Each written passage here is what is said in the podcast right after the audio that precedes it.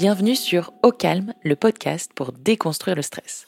Je suis Laure, la fondatrice de Ocaran, la marque anti-stress de soins au CBD. Nous avons créé ce podcast car une personne sur deux est touchée par le stress en France, et vous en faites sans doute partie. Les épisodes de Calme vous apprendront à canaliser votre stress grâce à des histoires inspirantes, des retours d'expérience et des conseils d'experts holistiques et médicaux. Le but Vous donner les clés via des exemples concrets pour mieux le gérer et vivre enfin plus apaisé.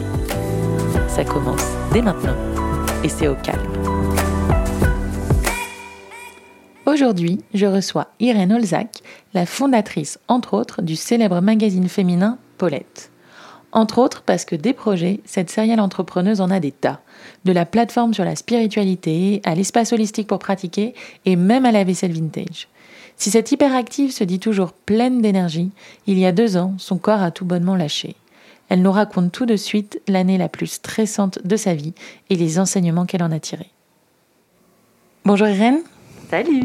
Je suis extrêmement contente de t'avoir parce que pour moi, tu es une de ces femmes fortes, hyper énergiques, qui vraiment transmet quelque chose. On se dit, ok, j'y vais. J'ai eu l'occasion d'échanger avec toi avant ce podcast et ça m'a mais galvanisé après. Donc vraiment, je suis très contente qu'on puisse partager ton expérience à tout le monde.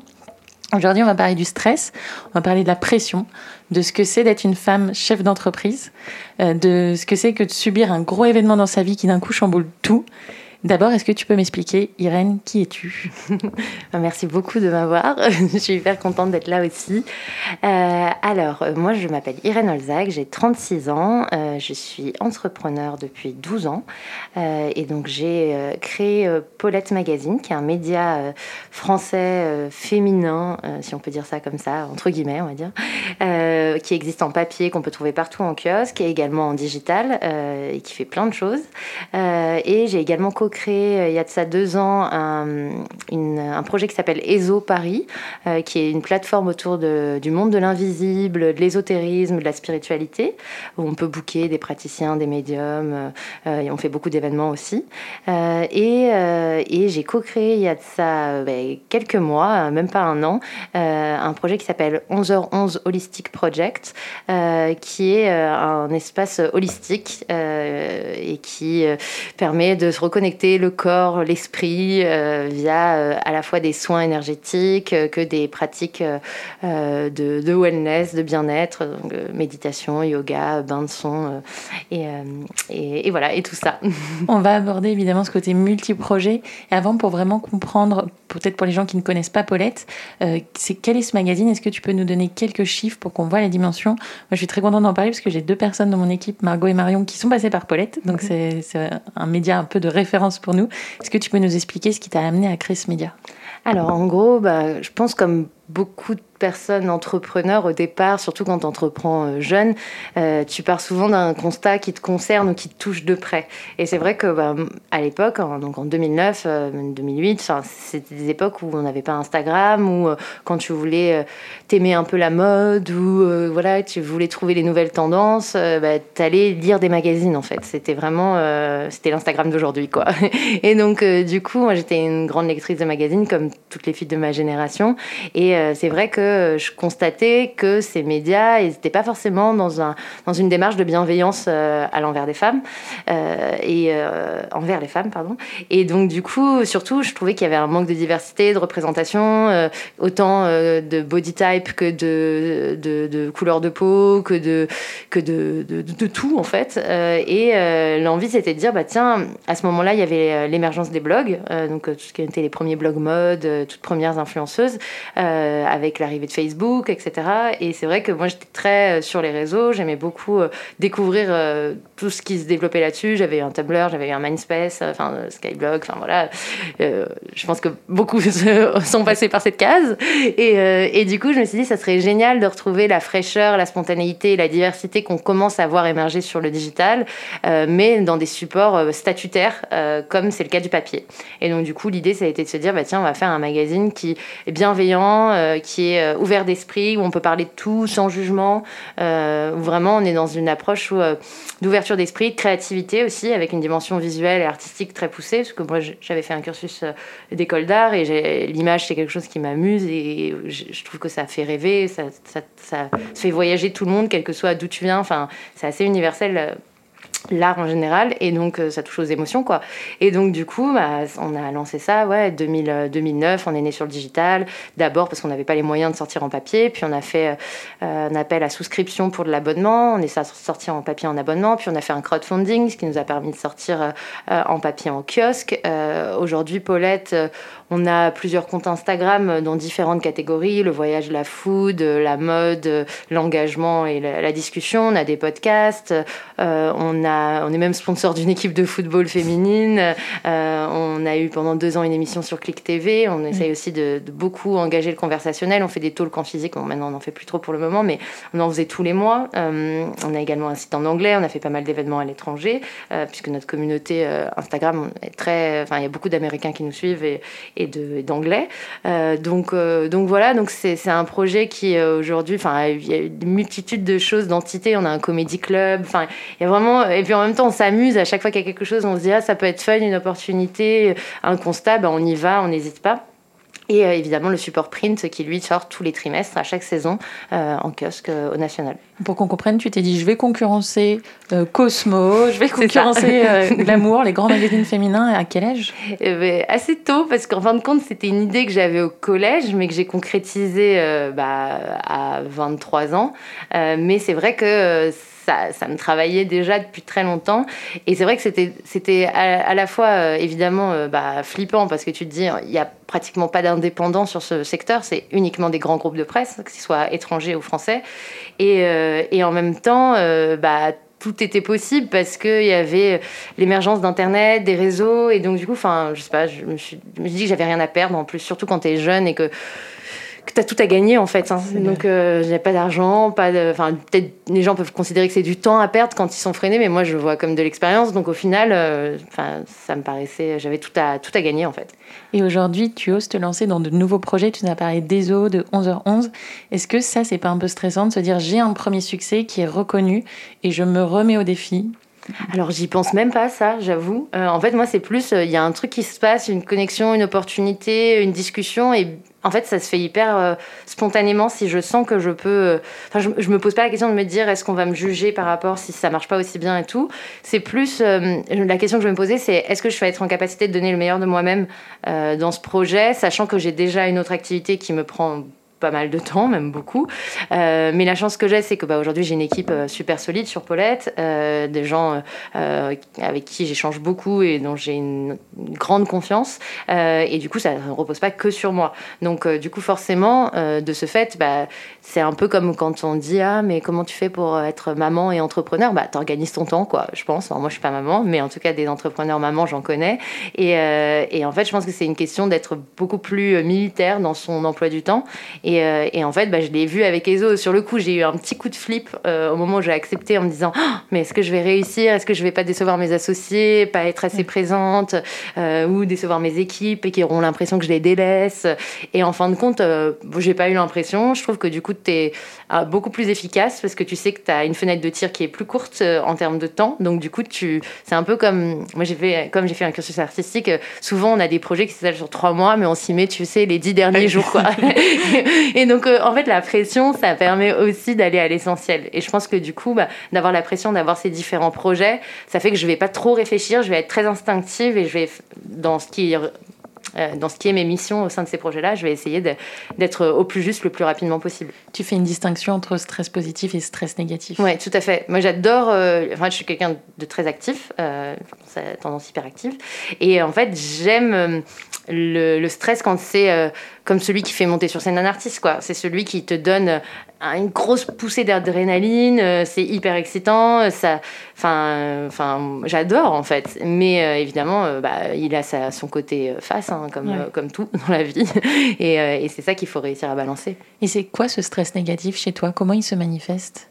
Hum, alors en gros, bah, je crois qu'on en avait un petit peu parlé, il me semble. En gros, le truc c'est que moi, je suis quelqu'un de foncièrement positif. C'est-à-dire que, de manière générale, j'aime voir le verre à moitié plein. et, j'essaye vraiment euh, le plus possible, et plus les années ont été, plus j'ai renforcé ce truc-là, de pas me laisser embarqué dans la polarité négative qui te met dans une colère, etc., etc., d'une situation. J'essaye de me dire toujours, bon, si ça, ça se passe, c'est qu'il doit y avoir une raison. Qu'est-ce que ça, c'est là pour m'apprendre? Peut-être que ça devait pas être dans ce sens-là. Peut-être que c'est une redirection vers autre chose. Peut-être que c'était pas cette personne. Enfin, j'essaye vraiment de, de, philosopher tout ce truc. Donc, du coup, de ce fait, je pense que je laisse pas forcément toujours la place euh, à l'extériorisation de l'émotion négative, du stress négatif et de ce fait, il se manifeste autrement, donc pas verbalement parce que je veux pas me mettre à hurler sur toi ou euh, à euh, frapper quelqu'un parce que euh, il m'a bousculé ou machin. il va se ressentir dans mon corps en fait. C'est-à-dire que, bah, tu vois, là j'ai un bouton de fièvre par exemple, ça fait une semaine que je me le traîne parce que j'ai un stress assez important au niveau boulot en ce moment qui, où j'ai l'impression de pas, j'avais pas encore trouvé la solution. Là, ça s'est solutionné juste avant que j'arrive, donc je souffle, mais euh, c'est vrai que euh, c'était ça, ça butait, ça butait, et je comprenais pas pourquoi. Et la deadline se rapprochait, et je me disais mais est-ce qu'on va y arriver en fait? Et, euh, et du coup, bah, au lieu que ça ressorte par le fait que je commence à devenir exécrable avec mes équipes ou bien que je sois pas sympa et tout machin, je le contenais, je le contenais, je le contenais, et bim, ça ressort par le corps. Ouais. Euh, voilà, et, du coup, moi, ça ressort souvent ce stress négatif, ça comme ça. Après, je te dis pas que j'ai pas des moments, des montées de ton et que je vais pas me mettre en colère et tout. Ça, m'arrive, mais c'est quelque chose que j'essaye de diminuer parce que je me rends compte que ça m'affecte. déjà, tu peux blesser les gens, ils vont pas comprendre pourquoi. Et ensuite, deux, même moi, ça va m'affecter euh, derrière euh, beaucoup. Donc, j'essaye de réduire ce ce type d'interaction. Il y a des gens qui arrivent toujours à te mettre dans des grandes colères et tu te dis putain, et la, la force et la sagesse pour moi ultime, c'est de réussir à ne pas réagir à, ce genre de choses et en disant tout le temps que rien n'est personnel, que euh, j'aime beaucoup les quatre accords, quatre accords Toltec, qui est un livre de, de chevet, quoi. Et, euh, et, clairement, voilà, il faut jamais rien prendre personnel, ça fait partie de, de ces règles et quelqu'un qui réagit de manière excessive, c'est par rapport à lui-même, c'est pas forcément par rapport à toi. Et ça, une fois que tu, le, tu te le répètes à chaque fois que tu as des interactions comme ça, tu, ça te permet de prendre un, un, un pied de recul face à la situation et de pas être dans une réaction à chaud, de pas être dans la réaction en fait. Mm. Des fois, il faut juste se mettre en pause face à une situation. Après, je ne parle pas des violences euh, euh, physiques, évidemment, hein, on est bien d'accord. Euh. Irène, est-ce que tu accepterais de me raconter le plus gros stress de ta vie? Carrément. Écoute, quand tu m'as posé cette question, je me suis dit, alors c'était quoi? Parce que bon, du stress, il y en a quand même eu beaucoup, et puis il y en a au quotidien, et même si je le laisse pas complètement m'abattre, il est bien présent, et j'ai des gros moments de déprime comme tout le monde. Euh, et en fait, bah, ce qui m'a le plus marqué, alors je sais pas si c'est le plus gros stress de ma vie, mais en tout cas c'est celui que j'ai le plus ressenti physiquement. Comme je disais, moi ça passe beaucoup par le corps. Euh, ça a été l'année des 10 ans de Paulette, donc 2019. Une année hyper importante pour moi parce que très symbolique. C'est-à-dire 10 euh, ans que je fais ça, le projet est toujours là et meilleure année de, de, notre vie, quoi. Mm. C'est-à-dire meilleurs chiffres, super croissance, lancement de notre site en janvier, gros événement à New York, full euh, de gens, euh, de notre site en anglais. Euh, ensuite, des challenges tout au long de l'année, des lancements. Je m'étais dit, je veux que ça soit un feu d'artifice cette année. Donc, je vais tous les trois mois sortir un truc, quoi, grosso modo. Donc, on avait lancé nos podcasts, lancé l'émission de télé tout était la même année. Et euh, l'apothéose, c'était censé être bah, le mois de lancement de Paulette, donc euh, septembre, septembre, octobre, où euh, on avait une semaine de pop-up store à New York pendant la Fashion Week. Donc une semaine dans un loft incroyable dans le Lower East Side, donc vraiment quartier que j'adore, où tous les jours on avait des ateliers différents. Ça peut être de la peinture, du sport, de la bouffe, de, on avait des talks, enfin, des trucs géniaux une communauté au rendez-vous. Euh, et la semaine d'après, c'était une semaine d'événements à Paris où tous les jours, midi, euh, soir et des fois même matin, euh, des workshops, des ateliers, des talks. Et à chaque fois, j'étais présente. Donc en gros, je courais d'un event à un autre toutes les trois heures. Et donc j'ai enchaîné tout ça. Sauf que en gros, ce qui s'est passé à New York, euh, donc ça se passait très bien, c'était très chouette. En même temps, on avait plein de projets de, de marques, de brands, donc il y avait aussi une grosse pression euh, euh, sur les équipes, sur d'autres sujets que ce truc. Enfin, on n'avait pas que cet événement à New York. Hein, en parallèle, il se passait plein d'autres trucs. Et je sais pas si les gens s'en rendront compte, mais c'est réputé comme très difficile les États-Unis pour les entreprises françaises. Il y a énormément de très grosses entreprises françaises qui se sont cassées la gueule aux États-Unis. C'est très dur de se lancer à New York. Ah bah c'est fort possible. Alors nous, on n'a pas lancé de compagnie là là-bas, j'ai pas de bureau, j'ai pas d'équipe, donc ça reste la boîte française. Mais c'est vrai que on avait constaté que sur les réseaux, mine de rien, il y avait quand même plein de petites personnes qui nous suivaient de là-bas et on s'est dit, on avait touché du doigt en janvier avec le lancement du site et finalement, bah, quand on est revenu en septembre, c'était, c'était là, quoi. Donc c'était trop bien. Et c'est vrai que euh, cet événement se passe bien. Il y a du stress, mais c'est du stress positif. Donc cette fameuse adrénaline dont je parlais tout à l'heure, hyper excitante. Et là, euh, je sais pas ce qui se passe. Un jour, je suis avec mes équipes, on est dans le loft, on prépare un, setup pour un événement et là, je, suis bloquée. Euh, J'arrive plus à respirer. Je me retrouve bloquée au sol, en fait. C'est-à-dire, j'ai un point dans la poitrine et dans le dos, euh, comme une sorte de crise d'angoisse plus, plus, plus. Je n'ai aucune idée de ce qui se passe. Donc, on stresse un petit peu. Et je dis non, non mais ça va aller. Euh, enfin, c'est pas une crise cardiaque, c'est pas machin. C'est juste que, ouais, il fallait que je reprenne mon souffle. Et puis, c'était, ouais, je pense une crise de nerfs. Enfin, je ne sais pas ce que c'était vraiment. Je... soufflait à force de courir ouais, partout. Certainement ça aussi, parce qu'on courait à droite, à gauche, aller chercher des trucs. Et puis bon, bah, on reste une équipe euh, familiale, hein, donc mm. euh, forcément on n'est pas très nombreux. Euh, sur place, moi, mon équipe, elle était quand même beaucoup en France, donc on était, on était un petit groupe, mais on n'était on était pas, on était pas 10, quoi. Et, et c'est vrai que ouais, je me retrouve à terre et ça me choque parce que moi, généralement, j'étais plutôt solide en termes de santé, quelqu'un qui n'a pas beaucoup de soucis de santé, euh, qui va pas souvent chez le médecin d'ailleurs. Euh, je me dis toujours ça redémarre, euh, c'est pas grave, je me fais confiance. Et là, waouh Et puis ça se reproduit. Je marche dans la rue pour aller voir une copine dans, dans, le même séjour, parce que j'avais une amie entrepreneur qui avait également un événement à la même période. Et là, pareil, j'arrive, je m'écroule dans ses bras. je, je, comprends pas ce qui se passe, donc je pleure de nervosité. Je dis que je comprends pas parce que tout va bien, donc je, je vois pas de raison. mais je pense que ce qu'on a appelé certainement un, trop plein quoi. Enfin, mm. donc euh, voilà. Et là, c'est vrai que ce qui est fou, c'est que je rentre. Donc j'ai cette semaine anniversaire Paulette qui est génialissime à Paris, euh, qui se passe trop bien, apothéose, super soirée. C'est le moment où tu t'arrêtes un peu dans ta vie, et tu te dis waouh, mm. j'ai fait quelque chose quoi. C'est genre euh, c'est le moment de célébrer et puis je fais de ça avec mes équipes, je fais de ça avec mes amis. Enfin Franchement, tout est parfait en fait. Donc je, suis hyper émue et hyper contente. Puis ensuite, j'ai un événement ESO assez important qui arrive. Et là, je vois mes copines qui me voient. Elles me disent Irène, t'as pas l'air bien, euh, t'es toute pâle, euh, t'as l'air. Et, je dis Je sais pas pourquoi, je, je, je, suis pas bien. Je, pleure, euh, ça sort tout seul. Et j'arrive pas à mettre le doigt dessus. Et puis ensuite, euh, dans la foulée, euh, je pars en shooting. Euh, enfin, tout s'est vraiment très enchaîné. Je suis partie en shooting en Turquie, qui est mon pays d'origine. donc, j'étais trop heureuse de shooter dans, dans le pays parce que ça, en, en 10 ans, j'avais pas encore fait. En plus, j'avais travaillé avec mon oncle et ma cousine sur la prod, donc c'était en famille.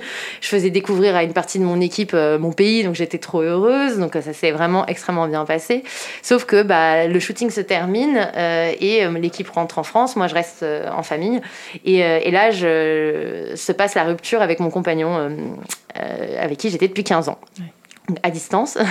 Euh, puis je rentre, je rentre sur Paris, donc la même version en physique. Et là, j'ai l'impression que tout s'écroule. C'est comme si ça avait été une, tu vois, de New York jusqu'à ce moment-là, ouais, une sorte de, de, de tsunami. voilà. Et du coup. Bah, ça a suivi une période très sombre où je suis restée enfermée pendant, je pense, une dizaine de jours chez moi. Je pouvais plus rien faire. J'étais euh, à terre. Et euh, ensuite, euh, comme je suis quelqu'un qui ne veut pas que ce genre de moment dure, c'était déjà très long autant, je me suis dit, meuf, il faut que tu, il faut que tu retrouves la lumière, hein, parce que c'est, ok, tu as le droit de souffrir et tout, mais derrière, il y a des gens qui comptent sur toi, tu dois, tu dois avancer. Et la chance que j'avais, c'était que c'était sur la fin de l'année, donc derrière, il y avait, comme j'avais eu une rentrée très intense, je m'étais déjà bookée avant même de savoir une semaine dans une maison seule face à un lac au fin fond de la Creuse. Et j'avais booké ça euh, l'été en me disant, après tout ce truc-là, j'aurais besoin d'un moment de, de bien-être. Donc ça tombait euh, à point nommé. Donc je me suis retrouvée euh, dans une maison avec une cheminée face à un lac, à me balader dans les bois, à me faire... des, feux de, des feux de cheminée, à lire des bouquins et juste à me retrouver en me disant que voilà, c'était un nouveau cycle qui s'ouvrait à moi et que voilà. Et puis ensuite, il y a eu les fêtes de Noël, je me suis en famille, c'était super. Ça m'a fait beaucoup de bien. Et, ensuite, bah, 2000, 2020 est arrivé et toute cette, toute cette, cette, pandémie qui est finalement aussi tombée pour moi, malgré les difficultés professionnelles, d'un point de vue purement personnel. Cet isolement m'a fait aussi beaucoup de bien, ce qui m'a permis aussi de continuer à à faire ce développement personnel et tous ces soins, ces soins de comprendre qui on est, enfin bref, plein de choses. Et aujourd'hui, comment tu vas? Écoute, ça va mieux, ça va beaucoup mieux, même si pour moi, faire le deuil d'une histoire aussi longue, c'est ça prend du temps. clairement, et ça fait finalement un an et demi, et c'est encore dur pour moi. c'est encore dur parce que tu dois comprendre qui tu es toute seule et euh, c'est ça qui est, je pense, le plus dur, même si tu sais qui tu es, il y a encore, euh, il y a des, ça laisse des trous, quoi. Ça, mm. laisse, ça laisse des trous. Et euh, en fait, ce qui est super, c'est que au courant de l'année 2020, du coup, j'ai été vachement dans l'exploration de moi-même. Donc, j'ai fait beaucoup d'expériences holistiques.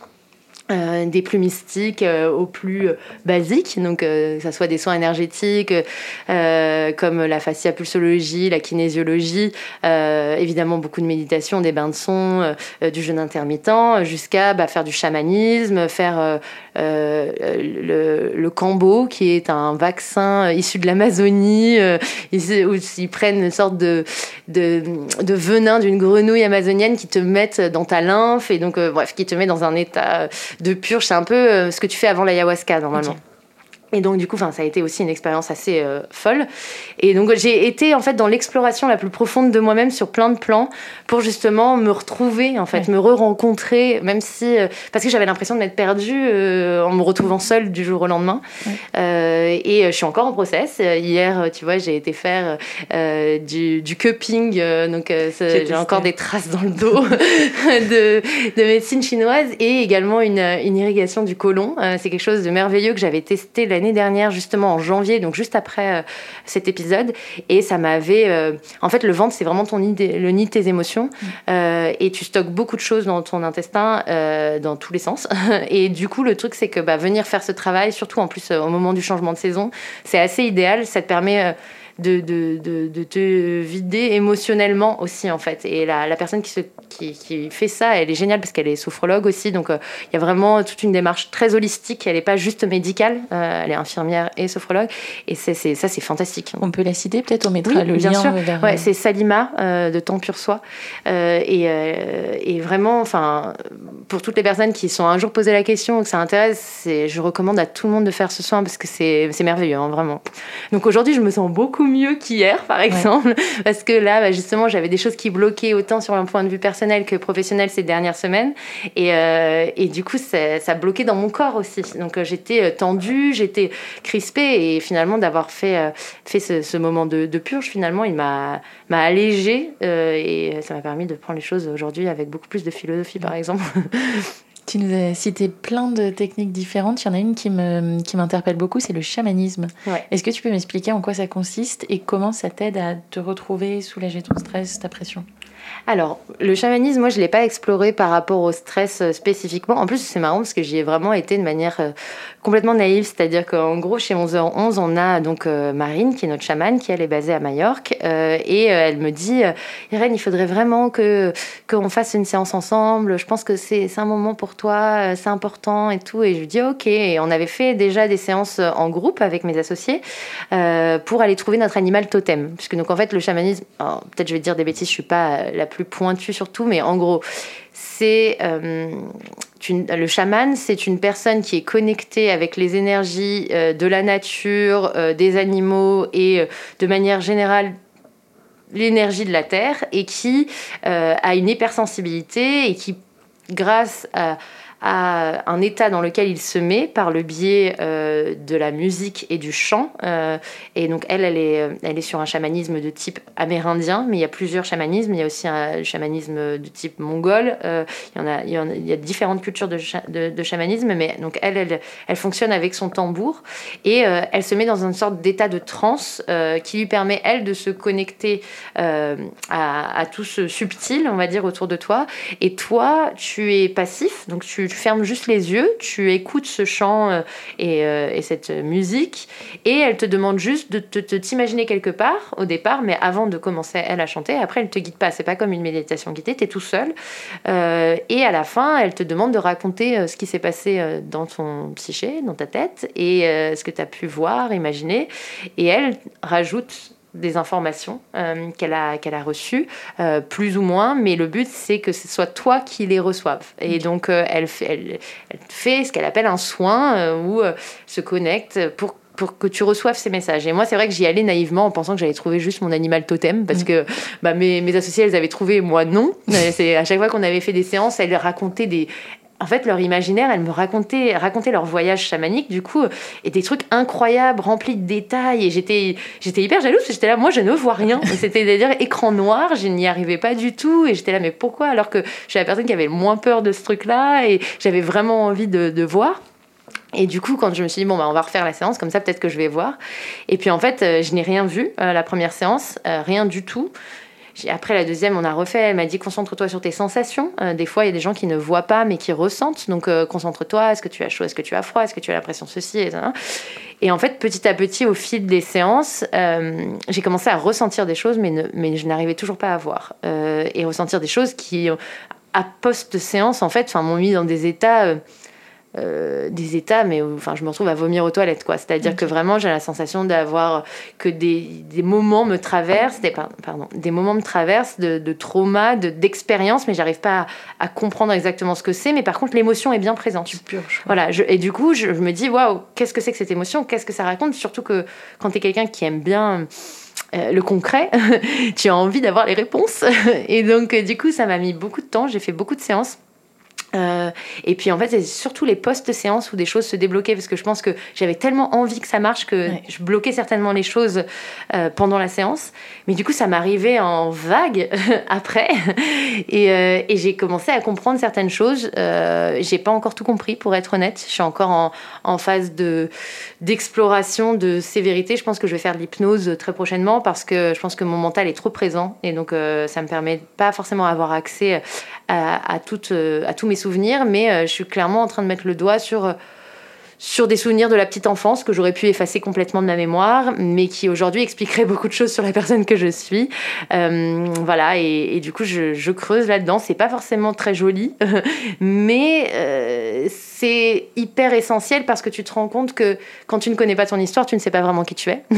et en fait, quand tu commences à comprendre que peut-être qu'il y a des éléments de l'histoire que tu n'avais pas en main, enfin, tout d'un coup, plein de choses deviennent logiques. Donc en fait là j'ai l'impression d'être dans un jeu de pistes où j'essaye de retrouver des pièces du puzzle pour comprendre un petit peu tout ce qui aurait pu se passer. Euh, donc c'est compliqué parce que tu as, envie d'en parler un peu à la famille mais tu veux pas trop non plus parce que ça peut impliquer des gens. En même temps, tu, tu n'es pas sûr parce que tu n'as rien vu. Les souvenirs ne s'apparaissent pas. Donc, euh, du coup, c'est quand même très délicat dès lors que tu n'as pas un souvenir de l'ordre euh, visuel. Mais euh, ce qui est certain, c'est que tu vois, typique, hier, quand je fais ma séance d'irrigation, elle, elle, donc elle creuse beaucoup, dans, le, dans, elle te pose beaucoup de questions personnelles. Elle est vraiment bah, voilà, dans cette séance de sophrologie en même temps qu'elle fait le, le, soin, le soin. Et et on en est arrivé à ces sujets-là, et c'est vrai que ça a été le moment où j'ai réussi enfin à lâcher des choses, euh, autant physiquement que verbalement. Et elle m'a dit, au vu de ta réaction et l'état dans lequel j'étais, qui était clairement un état Enfin, je, pleurais en boucle, j'étais sous, même, je, vivais comme une sorte de crise, hein, euh, clairement. Elle me dit, il y a quelque chose et il faut que tu ailles savoir ce que c'est, mais euh, tu ne peux pas rester sans savoir parce que ça fait partie de toi et, il faut que tu ailles creuser. Et, et c'est sûr que le chamanisme, c'est intéressant parce que ça m'a amené. Et puis après, il y a eu plein de petites choses sur mon chemin, un livre, un bouquin, tout qui tombait et qui venait me donner des, des éléments. Je me disais, waouh, c'est quand même fou parce que c'est pas un hasard s'il y a ci, s'il y a ça. Donc là, j'ai l'impression d'être une enquêtrice. En même temps, je suis pressée de savoir. En même temps, on m'a bien dit de prendre mon temps parce que ça peut être très dur et assez violent. Et en même temps, je me dis, voilà, je sais que je ne revivrai pas ce que j'ai vécu puisque c'est dans le passé. Donc j'en ai pas peur puisque c'est dans le passé.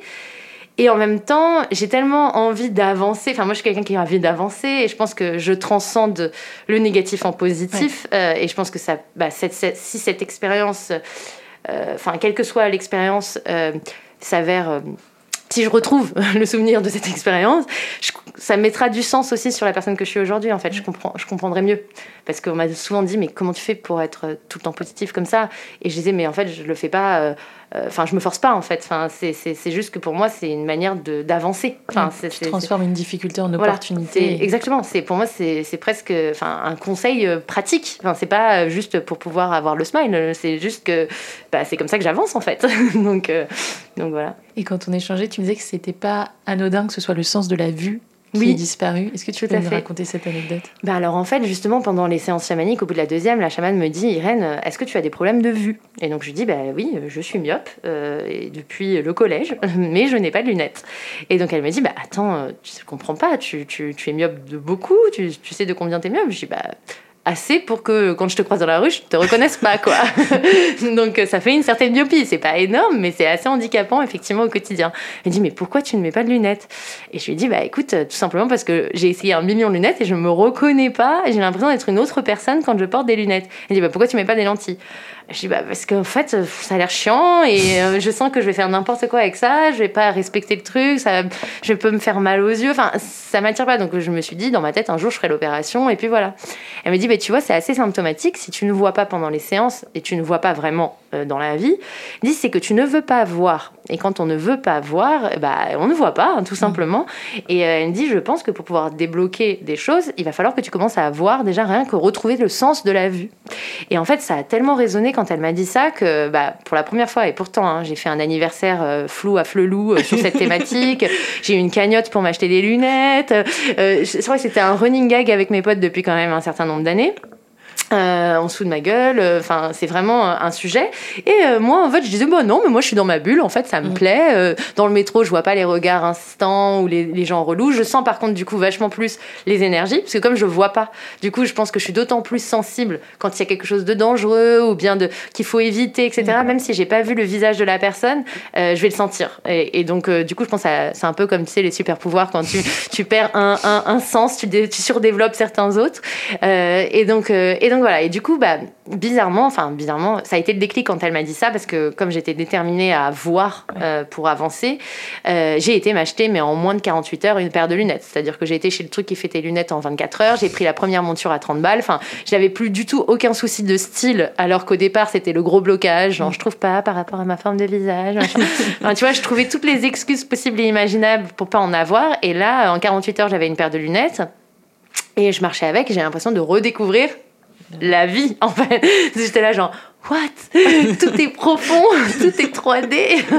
et là, je te parle, j'ai pas porté mes lunettes. J'allais dire, voilà. tu n'as pas les lunettes aujourd'hui. Non, et donc en fait, je les ai portées du coup, bah, justement pendant tout euh, le chamanisme, j'ai dû commencer, je crois, en octobre, et donc euh, on a travaillé au septembre-octobre toute la fin de l'année dernière. Et puis sont arrivées les fêtes, le froid, la buée, les masques, super relou. Donc lunettes plus masque, c'est un combo pour tous ceux qui testent catastrophique. Tu ne vois littéralement rien, donc je préférais voir flou que voir avec de la buée. Ne pas voir avec de la buée c'était dangereux, donc j'ai commencé à moins les mettre. Et, euh, et, en fait, bah, tu vois, là on est donc en avril, ça fait quatre mois. Euh, c'est pas un hasard que je reprenne le travail sur tous les points parce que j'ai complètement abandonné le travail personnel. J'ai abandonné ces lunettes euh, pendant quatre mois et, et j'avais un poids, un stress qui était monté alors que j'avais atteint un stade de sérénité l'année dernière mmh. qui était exceptionnel. Enfin, je, te disais, enfin, je, je je pleure régulièrement de gratitude. Euh, c'est un truc que je connaissais pas avant, tu vois. Genre juste un rayon de soleil, un truc machin. J'étais là genre waouh putain, complètement. Et, et en fait là, j'étais depuis le début d'année, j'étais focus à l'idée de trouver cet appartement à Marseille. Je le trouvais pas. Du coup, ça me mettait du stress. Puis il y avait du stress travail, financier, parce que bah on subit la crise et on la ressent bien, surtout en ce moment. Il y a un effet un peu honte de choc. Et du, du coup, euh, c'est vrai que je me disais c'est un peu comme s'il n'y a rien qui n'allait, quoi, tu vois. Euh, alors que en vrai, ça va, mais j'étais dans ce mood comme ça, un peu chiant. Et, euh, et donc, bah, en revenant sur Paris, voilà, j'ai fait ce soin. Et là, je suis partie pour euh, normalement remettre mes lunettes. Voilà. ouais, tu t'étais laissé rembarquer Je m'étais laissé rembarquer complètement. Mais je pense justement, peut-être inconsciemment, même si je disais que j'en avais pas peur, parce qu'il fallait le temps de digérer aussi. Hein. C'est qu'à un moment donné, quand on est en train de te dire que peut-être ton histoire, c'est pas celle que tu crois, euh, bah, même si tu te dis, euh, ok, je vais pas leur vivre deux fois, euh, quand même, il faut un temps. faut un temps. Et je pense que comme je suis quelqu'un qui veut que tout se passe vite, qui aime bien, qui se dit que tout repose souvent sur sa capacité d'action, là, je pense que on m'a dit, attends, fais une pause, et, et, puis tu vas reprendre. Et là, je sens que je suis prête à reprendre pour le coup. En tout cas, je te remercie de nous partager en toute transparence ça, parce que tu es, un peu un symbole de réussite. Hein. Tu as trois entreprises, euh, tu es une femme extrêmement accomplie, très jeune. Et je trouve que cette parole qui dit en toute transparence, bah, à un moment, ça peut s'effondrer mm. et je me reconstruis et voici comment je me reconstruis. Je pense que ça peut aider beaucoup de gens. Ah, merci. du coup, ça m'amène une question. là, je te, je te dis, bah ouais, tu es un symbole de réussite. C'est quoi la réussite pour toi? Ben, Justement, quand j'entends ça, je, je, je dis, enfin c'est intéressant comme observation parce que pour moi, la réussite, c'est d'être en phase avec qui on est, enfin, c'est-à-dire dans nos actions, dans, notre expérience de vie. C'est-à-dire que, par exemple, je suis contente et je me dis que j'ai réussi quand j'assume pleinement l'idée de changer de ville tu vois, ou quand j'assume pleinement de monter une société alors qu'il y a des risques, alors que c'est on est en pleine crise, euh, mais parce que l'appel est plus fort. Et donc du coup, pour moi, avoir réussi, c'est bah, peut-être le sens premier, c'est réussir à faire euh, enfin ce qu'on ressent qu'on doit faire. Euh, et donc du coup, malgré les difficultés, malgré les peurs, malgré euh, les avis extérieurs, le contexte et tout, ne pas laisser ce qui est extérieur avoir un impact sur son intériorité et son instinct et son intuition, et être le plus aligné possible avec ça. Et, pour moi, je peux dire que j'ai réussi parce que je suis quelqu'un qui s'écoute. C'est-à-dire que je ne laisse pas enfin, je, m'écoute. C'est toujours ça le point final. Et euh, je pense que et quand je m'écoute pas dans une situation, je m'en veux de fou. Parce qu'après, il y a toujours un truc qui me prouve que j'aurais dû écouter ma première intuition. et en fait, euh, je pense que je me suis affûter, euh, comme on affûte un outil, j'ai affûté mon intuition euh, au fur et à mesure des années. Euh, je l'écoutais peut-être moins au début, même si j'ai quand même écouté, parce que la preuve en est, j'ai été au bout d'un projet que j'ai senti et qui était pour le coup très précurseur. Hein. on ne parlait pas de, de, féminisme, de diversité, d'inclusion il y a de ça 12 ans, c'était pas à la mode. mais c'est vrai que plus tu, plus tu l'affûtes, plus tu te rends compte que c'est toujours la bonne réponse, que c'est, la meilleure euh, façon de vivre en fait. Et du coup, bah, moi je disais toujours, je vivrai jamais ailleurs qu'à Paris, enfin, mm. ou en banlieue, mais jamais je quitterai la région parisienne. J'ai grandi en banlieue parisienne, j'ai vécu à Paris en tant qu'adulte soit j'aurais un loft en banlieue, soit j'aurais un bel appart à Paris, mais je, pourquoi aller ailleurs? C'est la plus belle ville du monde, tu vois? Et, en fait, je me retrouve à, avoir le cœur qui bat à 100 000 à l'heure dès que je mets un pied à Marseille parce que je sens que je suis exactement à l'endroit où je dois être. C'est quand même fou parce que c'est pas logique en fait. Enfin, c'est pas pas un truc que tu mentalises quoi. C'est ça vient de l'intérieur. Et pour moi réussir c'est ça, c'est toujours s'écouter, toujours s'écouter, sentir que c'est tes tripes, ton cœur qui parle et pas ton mental. Euh, parce que le mental, finalement, c'est une construction, c'est plus l'instinct de survie, le mental. C'est euh, comment euh, éviter les problèmes, l'échec, le jugement. Et donc, du coup, au départ, il est là pour nous permettre de survivre, c'est-à-dire manger, avoir un toit, ne pas mourir. Mais au quotidien, dans la vie, on va dire, tertiaire, des gens qui travaillent et qui n'ont pas des soucis de survie, mmh. il est, c'est plus un frein parce que oui, il t'empêche de prendre des risques démesurés, mais par contre, euh, pour moi, il t'empêche d'être en connexion directe avec ton intuition, en fin de compte, parce qu'il projette toutes ses peurs euh, de l'inconnu, parce que euh, tout ce qui est inconnu, il dit non, mais idée, mais idée, c'est du risque, c'est du risque, alors qu'en fin de compte, bah, on sait très bien que euh, les choses les plus, les plus magiques, elles se font en dehors de sa zone de confort, donc dans cet inconnu en fait. C'est pas forcément dans le connu. Euh, et c'est comme ça que tu progresses, que tu grandis. Euh, si tu restes dans quelque chose que tu maîtrises parfaitement et que tu connais, généralement au bout d'un moment ça capote quelque part en fait. Donc et moi comme j'aime le mouvement, j'ai pas peur de cette zone d'inconfort. Au contraire, elle me, elle me stimule. C'est comme une contrainte créative presque. Mais du coup, je pense que ça, j'ai réussi à comprendre et à doser un peu mieux ce qui est de l'ordre de la prise de risque euh, euh, de la nana euh, casse-cou, tu vois, et ce qui est de l'ordre de l'intuition mesurée, tu vois. Parce qu'il faut pas non plus partir dans tous les sens et des fois tu as un impact sur tes proches, ta famille, enfin tu vois, tu n'es pas forcément tout seul, donc, et puis même sur ta vie, des choses peuvent basculer. Donc, donc mais ouais, pour moi c'est ça la réussite. Tu parlais du ventre tout à l'heure, tu dirais que tu écoutes tes tripes, le gut feeling en anglais. Complètement, complètement, complètement. Surtout des fois, tu sais, tu rencontres des gens, tu ressens tout de suite quelque chose. Et, et ce truc-là, j'ai fait grave confiance. Des fois, c'est en fait enfin quand, quand tu regardes un peu la science tu, donc tu comprends que bah on est composé d'atomes donc on est tous euh, fait d'énergie grosso modo. C'est un peu bateau de dire ça mm. mais mais c'est une réalité c'est important de le redire. Du vide euh, en fait on, est il y a rien de solide. Donc euh, une table c'est pas solide ton corps c'est pas solide ton cerveau c'est pas solide un mur c'est pas solide. C'est des atomes en mouvement.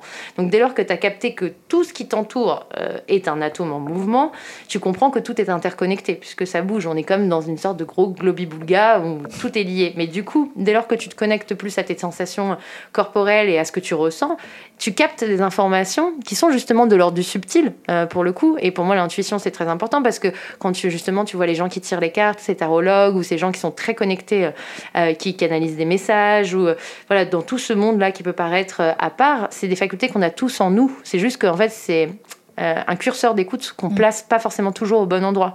On est souvent trop dans notre tête, euh, alors, que, euh, alors que des fois, et bah, juste ralentir ses pensées, justement bah, par le biais de la méditation entre autres, mais plein d'autres pratiques, ça permet aussi de ressentir les choses différemment et, de replacer ton curseur en fait de comment tu captes une situation, une opportunité, un projet pas juste via le mental. C'est important d'avoir le mental, mais ça doit être un tiers du truc. Quoi et tes stress désormais, tu as trois entreprises.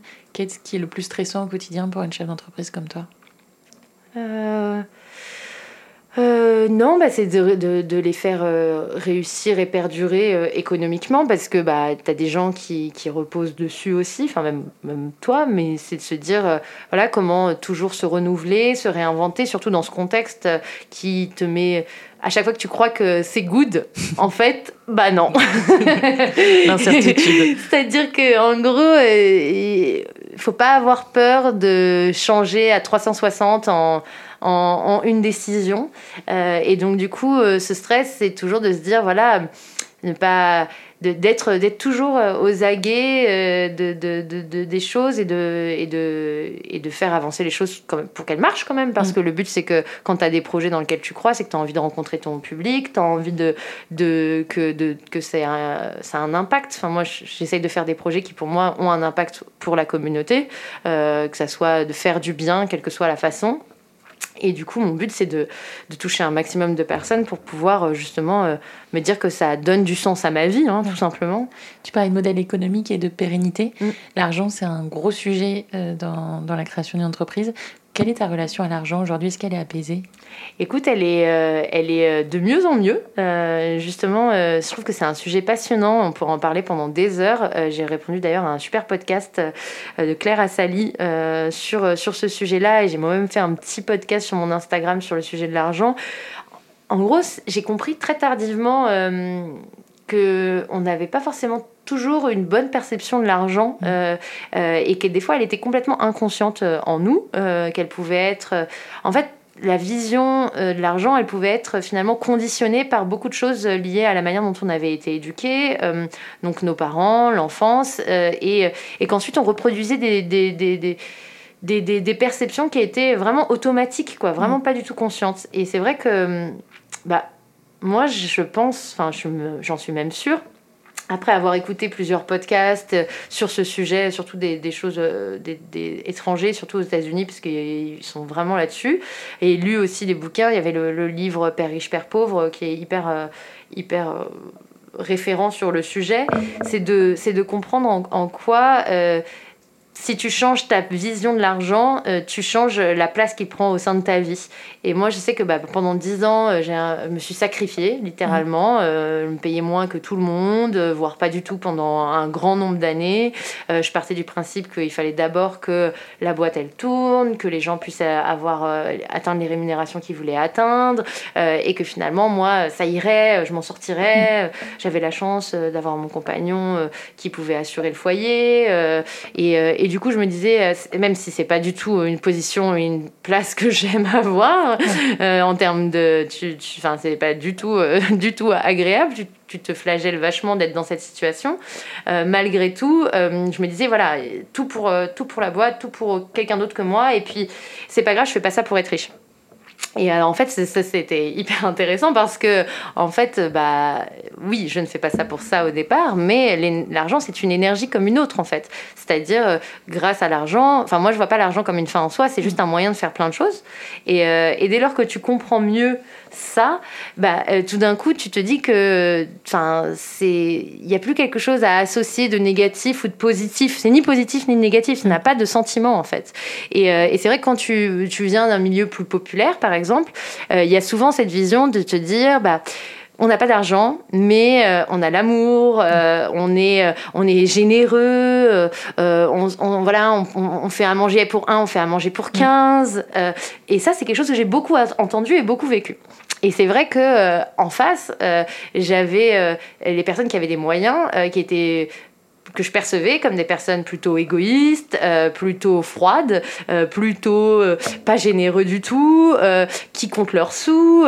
et du coup, tout d'un coup, bah, c'est des gens à qui t'as pas envie de ressembler parce que tu te dis, bah, moi, j'ai pas envie d'être un gros con comme ça. Et donc, du coup, bah, si tu projettes le fait que d'avoir de l'argent, ça te rend comme ça, ce qui est complètement faux, hein, je, le dire, c'est des, sortes de schémas qui étaient comme ça euh, implémentés par plein de choses, mais qui étaient pas du tout, euh, qui sont pas du tout justes. Euh, il y a des cons partout. euh, mais euh, du coup, bah, t'as pas forcément envie de devenir cette personne. Donc, de ce fait, tu n'as pas envie d'être une personne qui a de l'argent, puisque tu associes le fait d'être une personne qui a de l'argent d'être une mauvaise personne. Surtout quand tu regardes et que tu fais le bilan sur la planète, tu te dis, les plus grandes fortunes du monde, elles sont détenues par un micro nombre de personnes, et euh, il y a quand même des gens qui crèvent de faim. Mm. Donc, tu te dis, putain, c'est fou quand même. Ça veut dire que si tu as tout cet argent, en fait, tu deviens pas une meilleure personne. Tu ne changes pas. Et donc, tu sais, toutes ces idées, et on est tellement nombreux à avoir des bouts de ces idées-là dans notre inconscient. Et en fait, dès lors que tu commences à te dire qu'en fait, non, ce qui fait les choses, c'est les gens. Enfin, c'est-à-dire, c'est qui tu es, c'est quelle est ta personne. Et si tu as de l'argent et que tu es quelqu'un d'altruiste, ben, tu en feras quelque chose de positif. Et si tu es gagner de l'argent, ce n'est pas sale, en mm. fait. Et, euh, et du coup, ce qui est sale, c'est ce que tu décides de faire avec, en fait. Donc, euh, du coup, bah, j'ai mis du temps à déconstruire euh, cette, cette compréhension-là. Euh, et, c'est passé par euh, me payer enfin un salaire décent, même s'il est euh, bien en deçà pour le moment de ce qu'il devrait être. il est déjà bien mieux et très, très OK par rapport à la moyenne des gens en général. mais mais c'est vrai que c'est tout un process, quoi. C'est tout un process. Je me rappelle, j'ai un souvenir de moi, je sais plus quel âge j'avais, mais un premier salaire, un truc comme ça, je me fais un kiff, je me dis, tu sais quoi, à l'époque c'était la mode des t-shirts, j'adore Dior. Euh, je vais avenue Montaigne et je m'achète ce t-shirt. Alors j'avais des copines bourgeoises qui l'avaient, leurs parents elles l'avaient en plusieurs couleurs et euh, moi j'étais, moi j'achetais des contrefaçons à Clignancourt et du coup je m'étais dit, tu sais quoi, je vais enfin avoir ce t-shirt que j'aurais acheté dans la boutique comme une personne riche. Donc j'ai voulu vivre cette expérience et j'y vais. Et ensuite, je reprends mon métro, ligne 9, direction le pont de Sèvres et j'ai mon énorme sac blanc euh, et, euh, et, en fait je me sens pas bien. Et je me sens pas bien du tout. Et donc c'est très étrange. Donc je suis rentrée j'ai essayé le t-shirt je me suis regardée dans le miroir et ensuite je l'ai ramené genre 24 heures plus tard en disant c'était pour un cadeau mais ça ne lui convenait pas et j'ai récupéré l'argent. Et tu vois c'est, c'est, c'est, ça montre à quel point c'est complexe tout ça hein. tu dis euh, tu, vois on voit bien même les rappeurs avec tous ces trucs Gucci et tout ça donne envie ça fait rêver tous ces jeunes qui ont envie d'avoir ça. Et en même temps, tous ces discours de quand tu es riche, tu n'es pas forcément heureux, mm. euh, qu'on entend, euh, qui, qui l'expliquent. C'est l'argent ne fait pas le bonheur. Oui, il contribue à, changer ton cadre de vie, euh, mais le bonheur, c'est intérieur. C'est quelque chose que tu cultives quand tu apprends mieux qui tu es, quand tu décides de choisir ton entourage par rapport, aligné avec tes valeurs.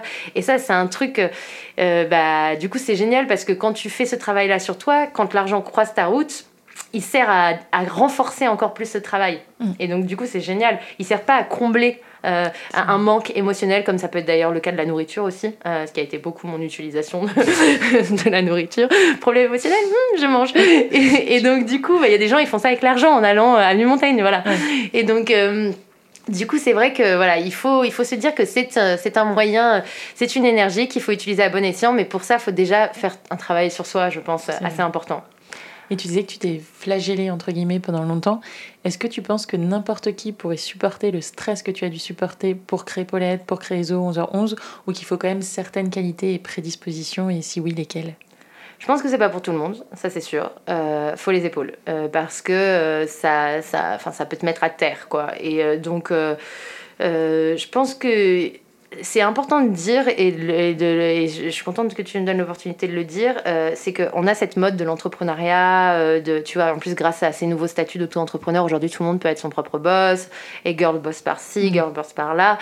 Euh, c'est un truc, c'est une vocation, ça t'appelle ou ça t'appelle pas. Tu vois ce que je veux dire? C'est que moi, j'ai pas décidé d'être entrepreneur, mm. j'ai voulu monter mon magazine, parce que je constatais qu'il n'y avait pas ce qu'il fallait en kiosque. Donc déjà, j'entends des gens, ils disent des fois, moi je veux être entrepreneur, mais ça veut rien dire ça en fait. Mm. Enfin, en fait, qu'est-ce qui t'anime déjà avant de vouloir juste comme dire je vais être quatre supérieur ouais ça, ça, ça, voilà ça, ça veut absolument rien dire. Surtout qu'en plus quand tu dis ça tu sais pas tout ce que ça incombe parce que c'est hyper dur tu es extrêmement isolé quand tu es entrepreneur. Personne ne comprend ta posture. Tu seras toujours euh, à part du groupe. C'est à dire que même si tu t'entends très bien avec tes équipes tu seras toujours le boss ils seront toujours euh, euh, les équipes. Et donc du coup tu ne seras jamais dans leur basket, de la même façon qu'ils ne seront jamais dans les tiennes. Et donc, ils n'auront jamais le prisme de lecture que toi, tu as. Et le truc, c'est que eux, au moins, ils peuvent partager leur prisme de lecture ensemble. Mm. Mais toi, tu es tout seul pour le vivre. Et donc, du coup, euh, c'est là où avoir des associés, c'est chouette euh, quand ça se passe bien. Parce que, euh, parce que pour le coup, ça te permet de se serrer un peu les coudes, etc. Mais encore une fois, des fois, la différence de pourcentage et tout, tout de suite, ça, ça implique des choses. Donc, pour moi, le fondateur, le CEO, quoi qu'il arrive, il est un peu seul. Il ne faut pas avoir peur euh, d'être euh, incompris. Euh, c'est aussi très challengeant pour la vie personnelle. moi, la chance que j'avais pendant ces 15 ans, c'est que j'étais en couple avec un entrepreneur. Donc, on se comprenait mm. dans l'investissement qu'on donnait dans nos boîtes et on se donnait beaucoup tous les deux. peut-être du coup, bah, forcément au détriment peut-être de notre couple. Mais c'est vrai que ça a été, ça a été quelque chose. si j'avais été avec un mec qui était salarié, je pense qu'il n'aurait pas tenu mm. à ce, à ce moment-là, en plus, où je me donnais totalement à ma boîte et où le temps pour moi était beaucoup plus réduit. Euh, et c'était moins équilibré qu'aujourd'hui où je, suis dans un truc beaucoup plus. Euh, j'ai compris qu'il fallait qu'il y ait du temps pour moi, du me time, euh, de manière beaucoup plus régulière et consistante qu'avant.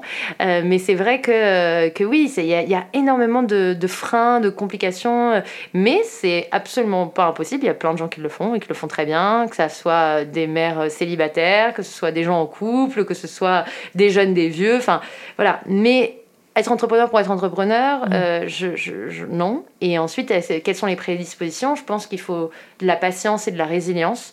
Euh, moi, je suis quelqu'un de très patiente. Euh, c'est-à-dire que je sais que chaque chose vient quand elle doit arriver et je l'ai expérimenté, en fait, hein, tout simplement. je veux dire, Paulette, et elle a son succès aujourd'hui. Ça fait 12 ans. Mais pendant 6 ans, on n'avait pas de bureau. Mm.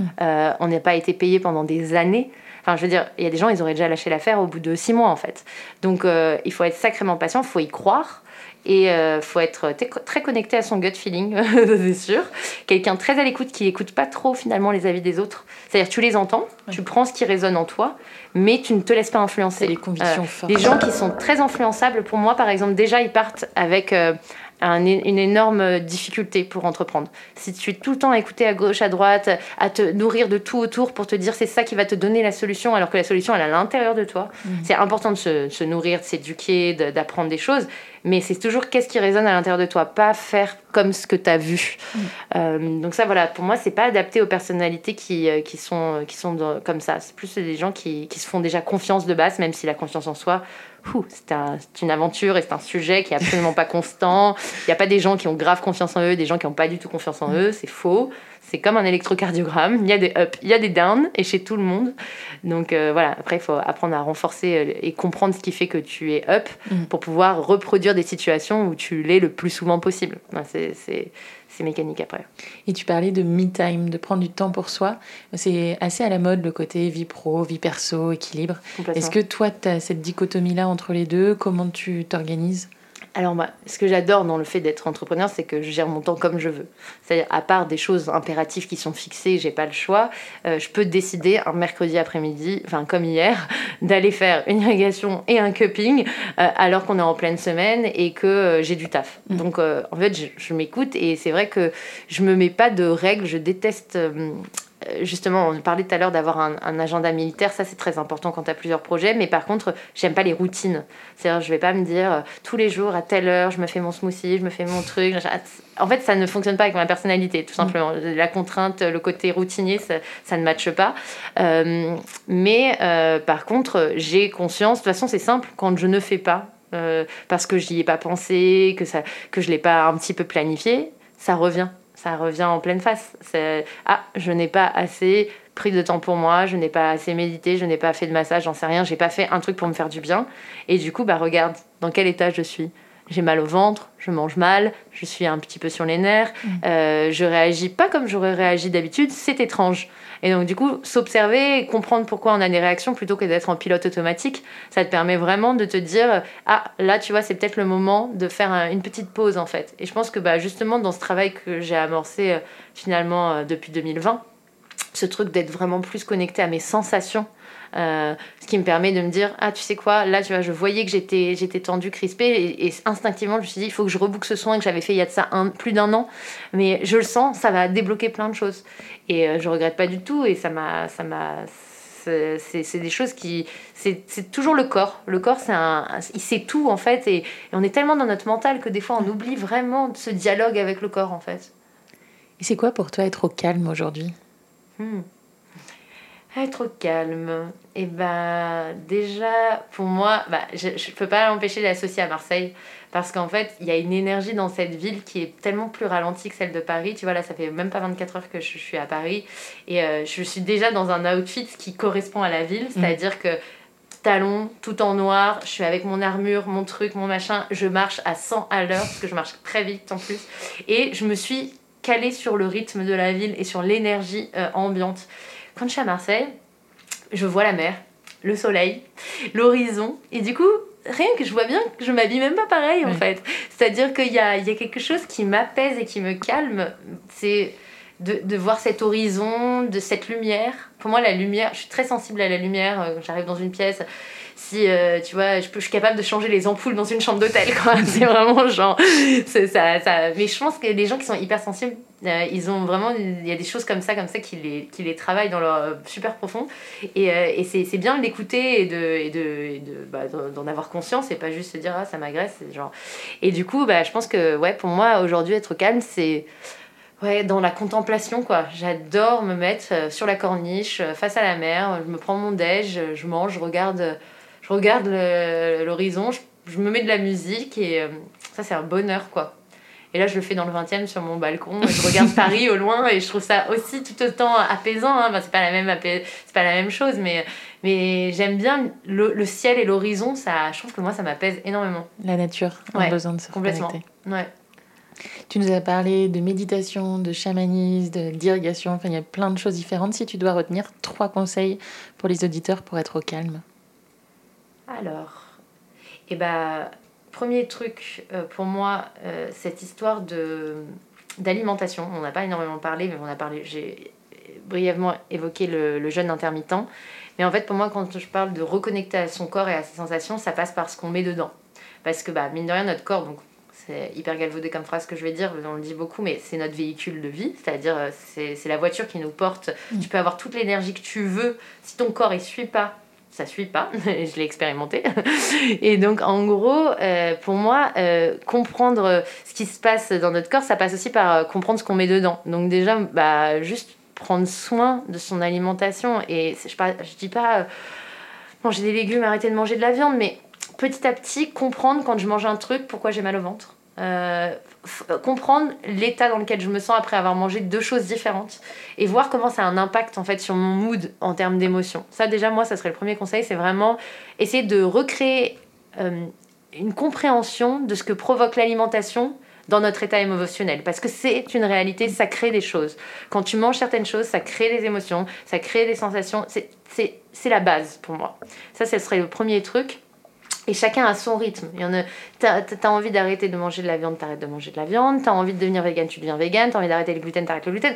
Ce qui résonne en toi. Mais juste, tu commences un dialogue avec ton corps. Ça, pour moi, c'est, le premier truc. Ensuite, euh, bah, je pense que c'est, basique, mais aller chercher ces moments de, de vide. Euh, comme c'est le cas quand tu fais de la méditation, mais tu peux le trouver par plein d'autres pratiques. Hein. Te mettre à faire de l'aquarelle, euh, dessiner, faire la vaisselle. Il y, a mm. plein, il y a plein de moments où tu n'es pas euh, dans un stimuli euh, qui est intellectuel, mental en fait. Et c'est essayer de multiplier le plus de moments comme celui-ci, ou même quand tu vas marcher par exemple, mm. tu marches mais sans musique, euh, et juste tu décides d'observer autour de toi et, de, et de, de marcher. C'est des recréer dans notre quotidien des moments où finalement tu vas mettre en pause ou mettre en mode ralenti euh, ton mental pour être plus dans, dans une conscience, dans un truc présent. Ça, c'est un rituel, je pense, à vraiment mettre en place dans son quotidien. Et ne pas se surstimuler tout le temps. Non, et non voilà, c'est ça. Et je te dis ça pour quelqu'un qui est en, en, en surstimulation permanente, comme beaucoup de gens, hein. enfin tu vois, déjà extension de notre main, notre téléphone, donc euh, forcément, mais, euh, mais vraiment quand tu comprends qu'il faut que tu mettes dans ton planning de ta semaine des moments comme ça vraiment où t'es pas, pas dans la surstimulation, bah, tu te rends compte de ce que ça t'apporte. Et du coup pareil, ça participe pour moi à ton bien-être. Et, euh, et, ensuite, bah, moi, comme je suis quelqu'un qui adore explorer, c'est vrai, ne pas s'interdire d'explorer des choses un peu foufou, mm. euh, comme c'est le cas du chamanisme, comme c'est le cas d'aller voir euh, une médium, comme c'est le cas d'aller de, d'aller tester bah, ce fameux cambo, qui était une expérience bon, qui n'est pas pour tout le monde, hein, c'est dangereux, mais qui, moi, m'a bouleversée. et, et c'est vrai que, en fait, si quelqu'un te parle d'un truc et que ça résonne un peu, dis-toi que bah voilà c'est peut-être il n'y a pas de il a pas de hasard. Peut-être que cette personne elle te parle de ce truc là à ce moment-là ou que tu vois un truc passer à la télé ou sur un podcast et, peut-être que bah si ça te fait quelque chose ça peut être cool que tu testes parce qu'il y a peut-être un message derrière tu vois. Et je pense que ça c'est des petites choses un petit peu extraordinaires euh, qui euh, qui euh, du coup ne tu peux pas mentaliser tu peux pas y mettre de logique parce qu'il n'y a rien de de, de, de, c'est pas une construction logique du mental c'est un truc du subtil en fait. Donc du coup, ça pareil, ça te permet de te reconnecter à un autre plan de qui tu es. Et ça, moi, je trouve que c'est c'est chouette et, et ça t'amène d'autres choses, comme tu vois, je le vis. Donc, des trucs super concrets. Donc, du coup, quand tu les attends pas forcément. génial, merci pour ces conseils. Est-ce qu'il y a une personne que tu admires où tu t'es dit, cette personne, elle arrive à supporter le stress, la pression et tu me conseillerais de l'avoir dans le podcast? Euh, alors, bon, il y, a, y a plein de gens. Il peut y en avoir plusieurs. Ouais, non, mais il y a plein de gens qui sont vraiment super. Euh, moi, ce que. En fait, le truc, c'est que tu sais jamais, euh, les gens, tu les, quand tu les connais pas personnellement, tu sais jamais comment ils vivent. C'est-à-dire que tu disais tout à l'heure, ah, t'es un symbole de réussite et tout. En fait, les gens, on ne connaît jamais euh, euh, la vie personnelle des gens, sauf si on rentre dans leur intimité, tu vois. Et le truc, c'est que des fois, il y a des gens, ils peuvent paraître de l'extérieur hyper épanouis, hyper heureux, hyper successful, hyper peace. Et en fait, à la maison, ça va pas du tout. dans leur intériorité, il y a, ça va pas du tout. je je pense, d'ailleurs, je pense pas qu'il y ait énorme. Enfin, je pense que c'est.